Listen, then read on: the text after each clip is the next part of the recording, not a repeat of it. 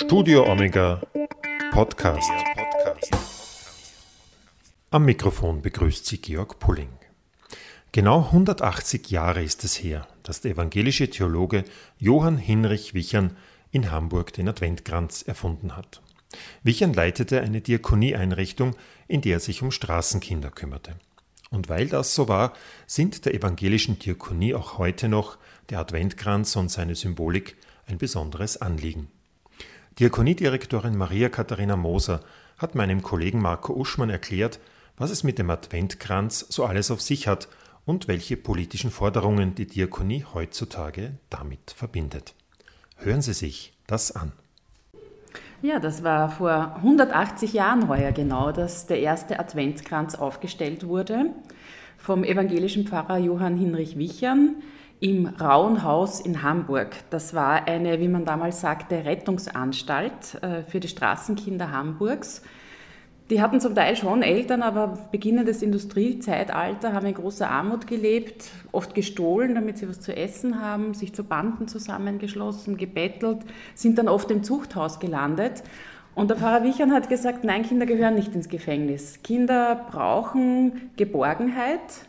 Das Raue Haus war organisiert nach dem Modell der Familie. Also die Kinder haben da so wie ein bisschen wie heute die Kinderdörfer in Familien, ähnlichen Strukturen zusammengelegt und Kinder brauchen Bildung, brauchen Chancen, damit sie aus der Armut herauskommen.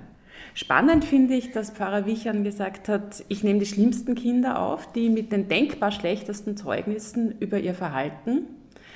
Und das alles zusammen ist bis heute wichtig für die Diakonie, also Chancen, gerade durch Bildung, um aus der Armut herauszukommen, Kindern Geborgenheit geben. Ähm, das sind wichtige Prinzipien der, Armut, äh, der, äh, der, Arbeit der Diakonie bis heute, aber eben auch so, dass äh, besonders hinschauen auf die Situation von Menschen, die es ganz besonders schwer haben. Das sind nicht unbedingt die schlimmsten, aber die, die es besonders schwer haben. Und Licht und Wärme in deren Leben zu bringen durch Unterstützung. Und dafür ist der Adventkranz ein Symbol, den Pfarrer Wichern genau für diese Kinder vor 180 Jahren aufgestellt hat, im Rauenhaus in Hamburg. Nun hat dieser Adventkranz ja ein ganz anderes Gesicht als unsere Adventkränze heute. Ja, der erste Adventkranz war ein Wagenrad und hatte eine Kerze für jeden Tag im Advent. Beginnend mit dem ersten Adventssonntag, das war eine große weiße Kerze und drei weitere große weiße für jeden Adventssonntag und dazwischen kleine rote für die Wochentage im Advent. Der ist aufgestellt worden im Bethaus, im Rauenhaus. Es war für Pfarrer Wichern wichtig, den Kindern auch eine spirituelle äh, Struktur zu geben und eine Tagesstruktur. Und das kennen wir ja heute auch. Das Warten auf Weihnachten äh, ist wahnsinnig aufregend. Heute haben wir Adventkalender, wenn man so will, war der erste Adventkranz eine Kombination aus Kranz äh, und Adventkalender und da dieser Zeit vor Weihnachten eine Struktur auch zu geben, zu verdeutlichen, wie die Zeit vergeht. Man muss sich ja vorstellen, diese Straßenkinder, für die der Adventkranz erfunden wurde, die kannten keine Zeitstruktur. Die haben in dunklen Hinterhöfen irgendwie gelebt, irgendwie äh, geschaut, dass sie durchkommen. Da gab es keine Tagesstruktur, da gab es keine Jahresstruktur, da gab es keine Feste. Das mussten die Kinder alles lernen und der Adventkranz war sozusagen ein Mittel, um das auch zu lernen. Das bedeutet auch, dass der Adventkranz, der Diakonie, der ursprüngliche Adventkranz, jedes Jahr unterschiedlich viele Kerzen trägt. Genau, der Adventkranz hat jedes Jahr unterschiedlich viele Kerzen.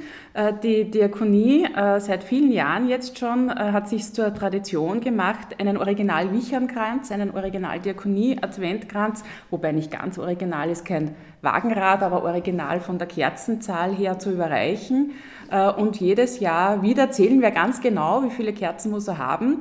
Heuer fällt ja der erste Adventssonntag auf den 1. Dezember.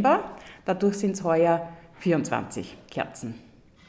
Und wenn der Pfarrer Wiechern vor 180 Jahren den Adventkranz erfunden hat für Kinder, die es besonders schwer haben, hatten, welche Bedeutung hat der Adventkranz heute über Folklore hinaus? Also ich denke, er erinnert genau an diese Geschichte. Wir haben heuer, weil es 180 Jahre Adventkranz ist, auch ein kleines äh, Büchlein gemacht, die Geschichte noch einmal erzählt für Kinder so im Volksschulalter. Und illustriert haben dieses Büchlein unsere Klienten und Klientinnen in der Diakonie, die Künstler und Künstlerinnen mit Behinderung sind. Und eine von ihnen, äh, Ruth Oberhuber, hat gesagt, ähm, der Adventkranz soll Licht und Wärme erzeugen. Und das sollen wir Menschen auch. Also wir Menschen sollen auch für andere Menschen Licht und Wärme erzeugen. Dafür steht der Adventkranz. Das ist seine Botschaft. Und was ich persönlich besonders äh, spannend finde, ist, äh, dass Wichern den Adventkranz erfunden und die Diakonie gegründet hat. Damals hieß sie noch Innere Mission, in einer Zeit, wo es der Kirche nicht gut gegangen ist, wo die Kirche in der Krise war. Also äh, zu seiner Zeit, äh, in den 1830er, 1840er Jahren, müssen wir uns vorstellen, sind in Hamburg nur mehr 8 Prozent der Evangelischen zum Abendmahl gegangen. 100 Jahre vor Wichern waren es noch 100 Prozent. Also das, was wir heute irgendwie manchmal auch beklagen, leere Kirchenbänke, das kannte Wichern auch und er hat gesagt, in dieser Situation der Kirchenkrise muss sich die Kirche wieder auf ihre Aufgabe der Liebe besinnen, der Nächstenliebe besinnen, tätig werden für den Nächsten. Und ich finde das so spannend, weil das heißt, der Adventkranz ist ein Symbol der Rettung, wie man damals gesagt hat, für Kinder in Not. Aber wenn wir als Kirche und als Einzelne Licht und Wärme ins Leben von anderen bringen, dann wirkt das auch auf uns zurück. Auf uns als Personen, aber auch auf uns als Kirche, also ich denke, der Adventkranz äh, ist ein Symbol auch dafür, dass die Nächstenliebe Licht und Wärme auch uns als Einzelnen und uns als Kirche schenkt. Sie haben den Adventkranz auch schon als Hoffnungsträger bezeichnet. Ja, genau aus diesem Grund. Ne? Also Licht und Wärme, das ist augenfällig. Ähm, das bringt Hoffnung ins Leben und nachdem der Adventkranz aufgestellt worden ist für die äh, Kinder und Jugendlichen, die besonders wenig Hoffnung haben, ist er so ein Symbol, ein Rettungsring, ein Hoffnungsträger für Kinder in Not, aber eben auch für die, die den Kindern in Not Hoffnung schenken wollen. Also ich finde diesen Zusammenhang äh, ganz spannend, äh, dass Nächstenliebe nicht nur denen, denen wir sie angedeihen lassen, hilft, sondern es auch in unserem eigenen Herzen heller und wärmer macht und auch in unserer Gesellschaft. Jedes Jahr im Advent verbindet die Diakonie ja die Adventsgeschichte mit konkreten Hilfsprojekten. Ist, welches ist das heuer? Also wir haben heuer ähm, im, im, Zentrum die sogenannten assistierenden Kommunikationstechnologien. Man muss sich vorstellen, wir haben in Österreich 63.000 Menschen äh, mit einer Sprachbehinderung. Einer von denen ist der kleine Liam, den sehen Sie jetzt äh, auf großen gelben Plakaten äh, plakatiert, äh, beginnend jetzt schon langsam überall in Österreich, sitzt im Rollstuhl, man sieht ihn mit seiner Mama dahinter und vor sich hat er ein Tablet, einen kleinen Computer, den er mit den Augen steuern kann. Und so kann Liam sprechen. Liam hat diesen ähm, Computer bekommen, also die, die, die, erste unterstützende Kommunikationstechnologie bekommen, da war er ungefähr drei. Vorher hat man nicht so recht gewusst, was in dem Kerl vorgeht, weil er es einfach nicht ausdrücken konnte. Auch körperlich schwer, also er hat Atetose, reißt einen so ein bisschen hin und her. Man kann die Körperbewegungen nicht so gut kontrollieren. Das ist dann auch schwierig für ähm, Körpersprache, da was zum Ausdruck zu bringen. Und ähm, das ist uns so wichtig, dass äh, Menschen, die eine Sprachbehinderung haben, die nicht sprechen können, trotzdem nicht sprachlos sind. Das bringt unsere Technologie mit sich, dass es da gute Möglichkeiten gibt, zum Beispiel Augensteuerung bei, bei Computern. Und der Computer gibt dann die Sprache aus, der spricht dann sozusagen, ähm, gibt dem, dem Liam die Lautsprache. Ja, also das ist ein Projekt, das wir heuer unterstützen, wobei uns ganz wichtig ist, also es geht jetzt irgendwie nicht nur darum, ist auch wichtig, aber es geht nicht nur darum, äh, Spenden zu sammeln für Kinder wie den Liam, sondern es geht auch darum zu sagen, es muss einen Rechtsanspruch geben auf solche assistierenden Kommunikationstechnologien. Und in dem Zusammenhang vielleicht auch äh, noch eine andere Geschichte von einem anderen Klienten, die hat mich persönlich besonders bewegt. Also konnte ich nicht mehr von ihm selber hören, weil er schon verstorben war. Aber die hat eine Mitarbeiterin äh, erzählt, ähm, es ging um einen, einen Mann mit Amyotropher Lateralsklerose, die hat er im Erwachsenenalter bekommen. Und das ist eine zunehmende Lähmung. Also der erfasst zunehmend den, den, den ganzen Körper, äh, bis man auch nicht mehr sprechen kann, aber man könnte noch mit den Augen sprechen. über den äh, Sprachcomputer, über den augengesteuerten Sprachcomputer. Ein solcher wurde beantragt. Das dauert, man muss von einer Stelle zur nächsten rennen. Und äh, noch bevor dieser Sprachcomputer genehmigt war, ist der Mann verstorben. Und das finde ich besonders tragisch, weil es wichtig ist, diese letzte Lebensphase auch gestalten zu können, dann noch einmal äh, kommunizieren zu können äh, mit Angehörigen, mit Freunden, mit Freundinnen. Also dafür brauchen wir diese Sprachcomputer, dafür brauchen wir die technischen Hilfsmittel. Und ich denke, das ist auch was besonders Evangelisches. Das Wort ist uns ganz wichtig, die Kommunikation ist uns ganz wichtig und von daher gerade im Advent Hoffnung bringen ins Leben von Menschen, indem wir uns dafür einsetzen, dass sie nicht sprachlos sind. Ein ganz anderes Thema. Ich greife das Wort Rechtsanspruch auf, was Sie gerade gesagt haben. Derzeit laufende Regierungsverhandlungen. Gibt es etwas, was die evangelische Diakonie unbedingt durchgesetzt haben wollte oder was der evangelischen Diakonie im Zuge dieser Verhandlungen, am Ende der Verhandlungen unbedingt am Tisch haben möchte? Das sind viele Sachen. Wir denken, wichtig sind wirklich auch konkrete Maßnahmen, die das Leben von Menschen verbessern. Da gehören diese unterstützten Kommunikationstechnologien dazu. Also wir wollen einen Rechtsanspruch auf unterstützte Kommunikationstechnologien sehen äh, im nächsten Regierungsprogramm. Wir wollen auch sehen, dass es einen One-Stop-Shop gibt für die Leute, eine einzige Anlaufstelle, die die brauchen, eine ganz konkrete Maßnahme, eine Maßnahme, die nicht besonders im Blick ist muss man sagen. Da wissen viele gar nicht, dass es das braucht. Da erinnern wir die regierungsverhandelten Parteien auch daran, dass das ein wichtiges Thema ist.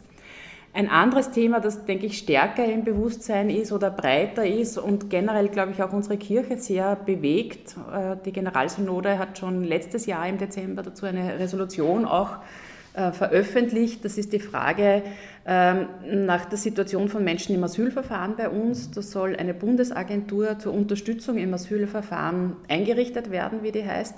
Faktisch, Bundesagentur klingt so harmlos, faktisch ist es eine GmbH des Innenministers, also wo der Innenminister Alleingesellschafter ist. Die übernehmen soll die Rechtsberatung und Rechtsvertretung im Asylverfahren und die Unterbringung in der Grundversorgung des Bundes. Das halten wir gerade in der Kombination auch für sehr problematisch.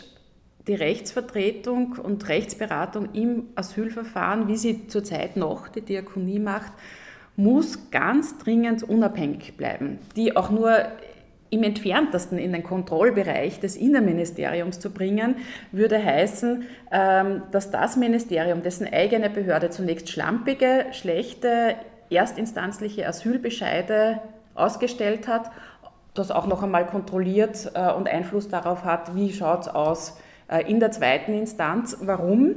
Was macht diese Rechtsberatung und Rechtsvertretung? Die schaut sich den negativen Asylbescheid an und schaut, ist der fehlerhaft oder ist der rechtswidrig und kommt damit äh, darüber ins Gespräch mit dem äh, Asylwerber. Das heißt, die schafft sozusagen Waffengleichheit zwischen den Ansprüchen des Asylwerbers und auf der anderen Seite, wie in jedem Verfahren, gibt es zwei Seiten der Behörde bzw. dem Staat. Und aus rechtsstaatlichen Gründen ist es ganz wichtig, da Waffengleichheit herzustellen. Und das kann nur eine unabhängige Rechtsberatung. Dazu kommt jetzt tragischerweise auch noch, dass, dass, äh, dass da auch die Unterbringung in der Grundversorgung hineingenommen werden soll in diese äh, Agentur, die eine GmbH des Innenministers ist.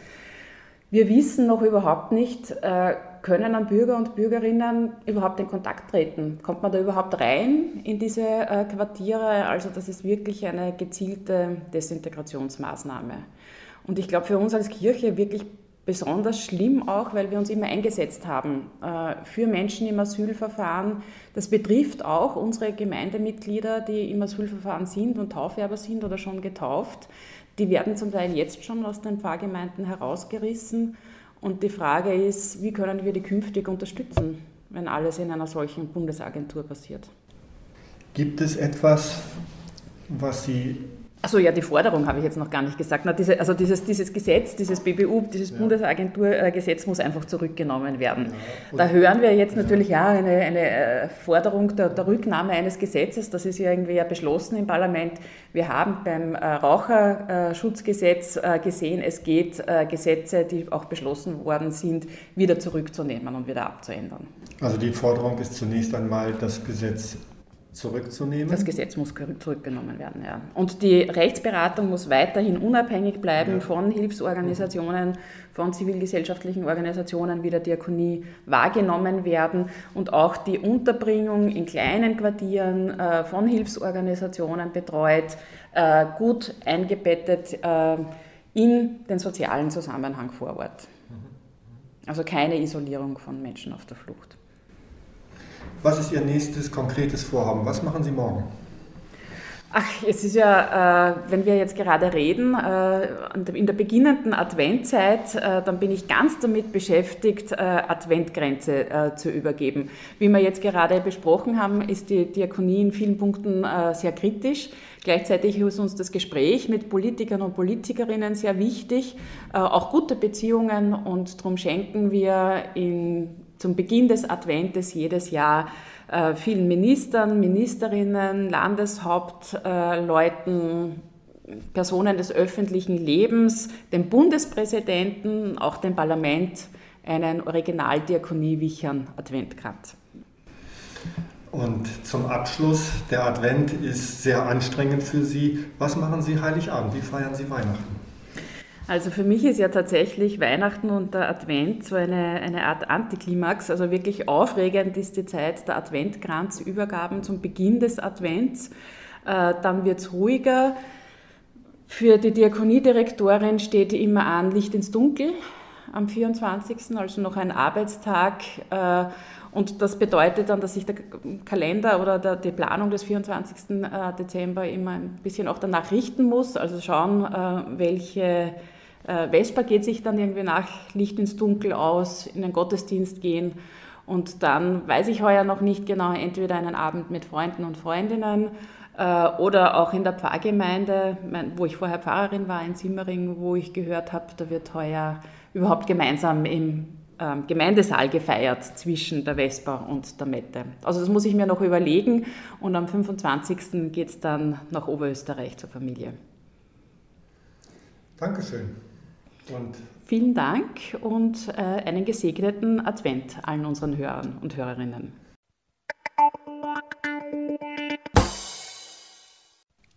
Eine beeindruckende Frau habe ich vor kurzem kennenlernen dürfen. Sie heißt Jordana Schmidt und lebt in Deutschland. Sie ist Kinderdorfmutter und noch viel mehr. Aber hören Sie selbst, beziehungsweise hören Sie sich das an. Als Kinderdorfmutter beginnt natürlich der Tag damit, dass, die, dass das erste Kind wach wird. Und meine Jüngste hat mich lange, sehr oft in der Nacht geweckt. Ähm, wir sind jetzt so weit, dass es zwischen halb fünf und halb sechs das erste Mal ist, dass sie wach wird. Ähm, meist, wenn ich dorthin gehe, und manchmal kriegt sie auch noch eine Flasche, dann, dann schläft sie noch mal bis halb sieben. Um sechs werden die Größeren geweckt, die zur Schule gehen. Die sind aber dann auch um sieben, zehn nach sieben aus dem Haus, weil dann die Schulbusse gehen.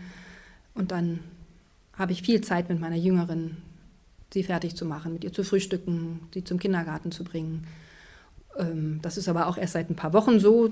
Da muss ich erst die neue Freiheit genießen, ein paar Stunden ohne Kinder im Haus zu haben.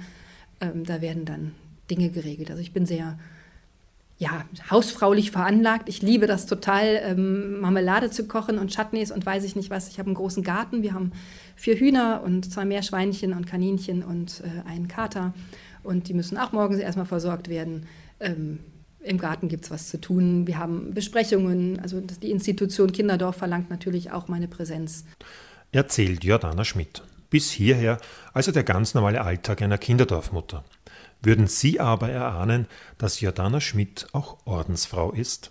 Dann kommen die Kinder nach Hause. Ich habe gekocht, das lasse ich mir auch meist nicht nehmen, das mache ich ganz gerne. Dann gibt es Hausaufgaben, Termine. Eigentlich normaler Familienalltag. Ähm, einmal in der Woche bin ich bei meinen Mitschwestern im Konvent. Ähm, da darf ich dann auch mal ausschlafen, weil ähm, was in der Zeit, wo die Kleine ganz oft nachts wach wurde, sehr dringend notwendig war, mal eine Nacht zu haben, wo man nicht aufstehen muss. Und ähm, zwischen, ja, es gibt halt viele Dinge, die, die, die der Alltag bringt. Jetzt werden wir wieder für den Advent schmücken und ähm, Adventskalender präparieren. Eine wunderbare Zeit. Alle Kinder spielen ein Instrument. Ähm, das muss geübt werden. Ich selber spiele auch ein paar Instrumente.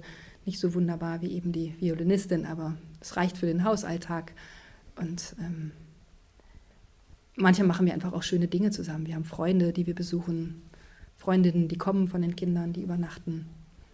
Also turbulentes Großfamilienleben.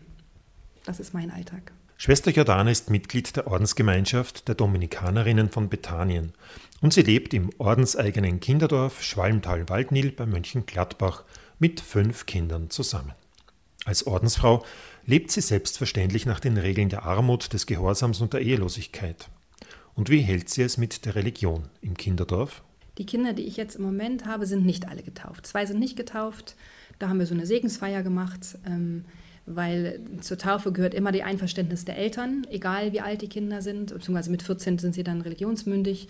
Aber ähm, und wenn die Eltern nicht zur Verfügung stehen, dann, dann werden sie auch nicht getauft. Ähm, ich finde nicht, dass es so religiös bei mir zugeht, aber vielleicht lebe ich viel zu sehr darin, um das zu merken.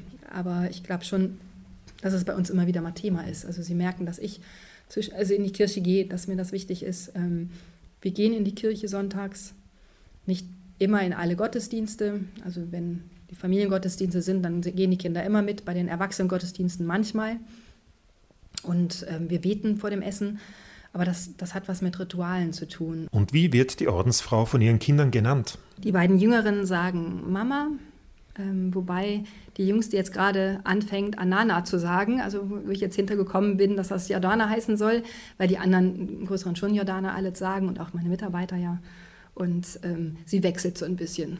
Aber für sie bin ich natürlich Mama, sie kennt nichts anderes. Ähm, es gibt doch keine Mama und das Bedürfnis eines Kindes, Mama zu sagen, ist schon hoch. Von daher sagen meine beiden Jüngsten, die eben keine Mamas zu Besuch haben, auch Mama, wenn sie möchten. Und die Großen, denen habe ich das immer wieder mal erlaubt, auch den beiden Jungs damals. Wenn ihr das Bedürfnis über den Spielplatz zu rufen, also Mama über den Spielplatz zu rufen habt, dann macht das einfach. Ja? Es muss keiner von außen wissen, dass ich nicht Mama bin. Ähm, es geht keinem was an, das hat auch was mit Schutz des Kindes zu tun. Ich muss den nicht jedem auf die Nase binden, dass es nicht meine leiblichen Kinder sind. Und ähm, dass es Heimkinder sind und das sind ja gleich ganz andere Schubladen, die da aufgehen. Wie geht Schwester Jordane in der Öffentlichkeit mit ihrer Doppelrolle als Ordensfrau und Kinderdorfmutter um? Ich stelle mich schon auch als Schwester Jordana vor in den Schulen. Ähm, dafür bin ich einfach auch zu bekannt, als dass ich es nicht machen könnte. Mm. Aber zum Beispiel, wenn wir auf Ferien sind, dann werde ich schon immer schräg angeguckt, weil die Kinder auch unterschiedliche Hautfarben haben bei mir, ähm, wie ich denn wohl zu so unterschiedlichen Kindern komme. Und das Fragezeichen lasse ich denen. Und wo haben Sie Ferien gemacht? Na, dieses Jahr waren wir in Österreich, tatsächlich in Osttirol, auf einem Bauernhof, das erste Mal, und sind da die Berge raufgekraxelt und das war ganz wunderbar. Ähm, für nächstes Jahr wissen wir es noch nicht ganz genau. Wir wollen vielleicht mal in den Süden, ähm, Kroatien oder so. Wir brauchen halt immer ein großes Haus. Ähm, wir sind, wenn wir verreisen, dann auch neun Leute, weil meine Mitarbeiterin meist mit ihrem Mann auch mitfährt und unsere fünf Kinder. Und das ist auch nicht immer so leicht zu finden, für, vor allen Dingen für das Budget, was wir haben. Von daher müssen wir da immer ein bisschen suchen. Kinderdorfmutter ist jedenfalls kein Job wie jeder andere. Mit ihren Kindern wird Schwester Jordana Zeit ihres Lebens verbunden bleiben. Also die werden groß werden bei mir, hoffentlich. Ähm, und dann werden sie immer in Beziehung zu mir bleiben. Also wie gesagt, meine Mitschwestern die das schon hinter sich haben, die jetzt in Rente sind, die haben ihre Kinder und Enkelkinder und telefonieren regelmäßig und helfen aus Kriegen, Krisen, äh, freuen sich an den Neuigkeiten, die es gibt. Ähm, die gehören jetzt zu meinem Leben.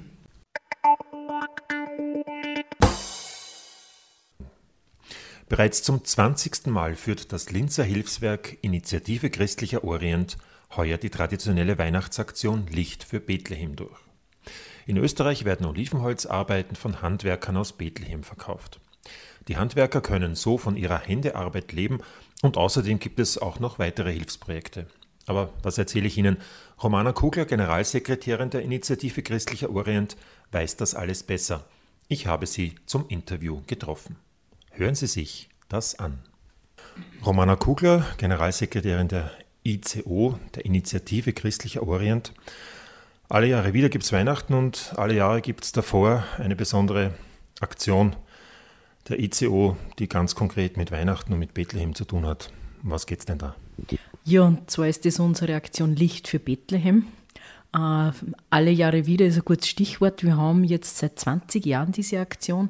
Die hat ganz im Kleinen angefangen durch unseren Vereinsgründer, durch Professor Dr. Hans Hollerweger, der eben durch seine Reisen im christlichen Land unterwegs war und halt einfach diese schönen Kunsthandwerksarbeiten aus Olivenholz äh, in den diversen Souvenirläden in der, in der Stadt Bethlehem gefunden hat.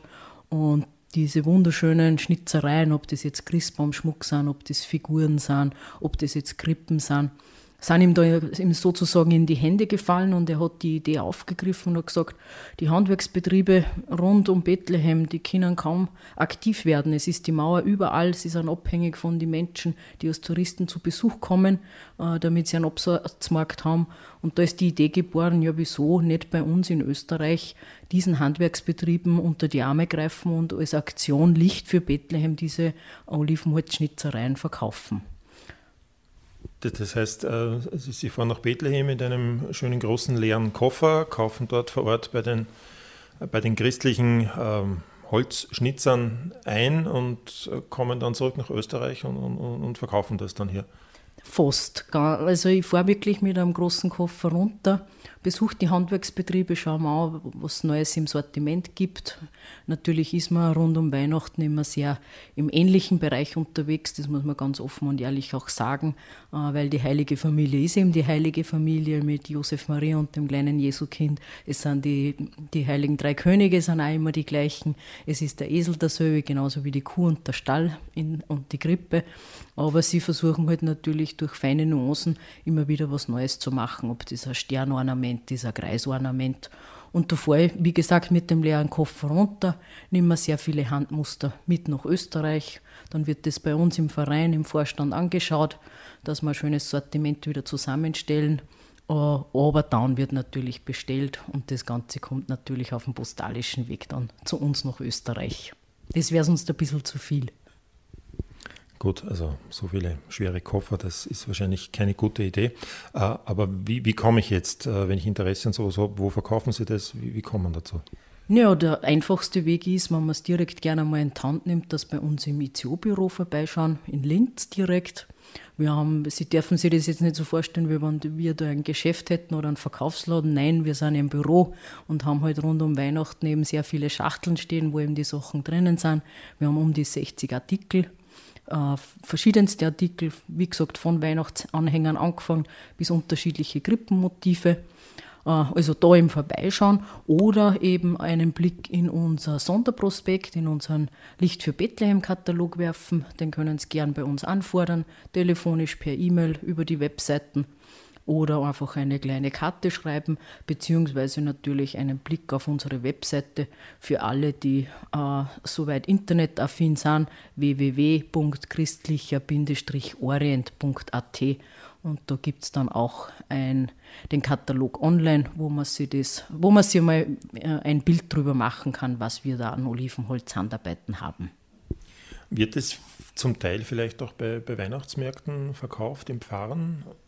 Wir haben in der Tat äh, auch bei Adventmärkten in unterschiedlichen Pfarren vertreten. Wir freuen uns auch immer wieder, wenn wir durch Pfarren oder durch Pfarrausschüsse äh, da genau die Möglichkeit haben, eben für dieses große und schöne Anliegen Werbung zu machen. Wir stellen das auch auf Kommission bereit, äh, aber wir haben jetzt so gesehen keinen Kalender, in welchen Pfaden wir da jetzt vertreten sind. Das wäre durchaus einmal eine Anregung für das nächste Jahr, dass wir mal zusammenschreiben, wo wir eben dieses Mal vertreten sind. Gut, aber nochmal zur, zur Rekapitulation. Am einfachsten ist es, wenn man gerade in Linz wohnt, man geht mal auf ihre Homepage www.christlicher-orient.at und da gibt es dann alle Informationen darüber. Ähm, wie kann man sich das vorstellen vom, vom Volumen her? Ähm, welche Beträge kommen da zusammen? Was passiert dann mit dem Geld? Ja, wir freuen uns immer sehr, weil eben diese Aktion baut ja im Prinzip auf drei Säulen auf. Zum einen verschafft es den Handwerksbetrieben vor Ort in Bethlehem eine gute Einkommensmöglichkeit. Das heißt, die haben dann durch dieses Einkommen, können sie ihre Familien ernähren, können die Kinder in die Schule gehen, äh, hat man natürlich für, den, äh, für die allgemeinen Lebensunterhalt äh, Einkommen. Zum anderen schlagen natürlich wir einen kleinen Aufschlag drauf und mit diesem Reinerlös arbeiten wir mit der Caritas Jerusalem schon seit vielen, vielen Jahren zusammen, genauer gesagt mit dem Sozialzentrum von der Caritas Jerusalem. Und da haben wir verschiedenste Ansätze. Zum einen unterstützen wir eine Tagesbetreuungseinrichtung für ältere Menschen in Ramallah. Wir arbeiten zusammen äh, mit einer Schule für Kinder mit Beeinträchtigung. Natürlich auch unterschiedlichste Aktivitäten rund um Weihnachten für Kinder, Jugendliche, äh, ältere Menschen. Also es ist sehr breit aufgestellt. Und was wir auch noch zusätzlich haben, ist eine Kooperation mit der Bäckerei der Don Bosco Salesiane in Bethlehem. Äh, die haben seit vielen Jahren eine Bäckerei, wo eben bedürftige Familien das Brot für den täglichen Bedarf gratis abholen dürfen und das unterstützen wir auch schon seit vielen Jahren. Das heißt, es geht hier um, um Hilfsprojekte der Caritas Jerusalem. Das muss man sich aber so vorstellen, diese Projekte werden alle in Palästina durchgeführt. Äh, Sie sind ja schon sehr oft äh, vor Ort auch gewesen.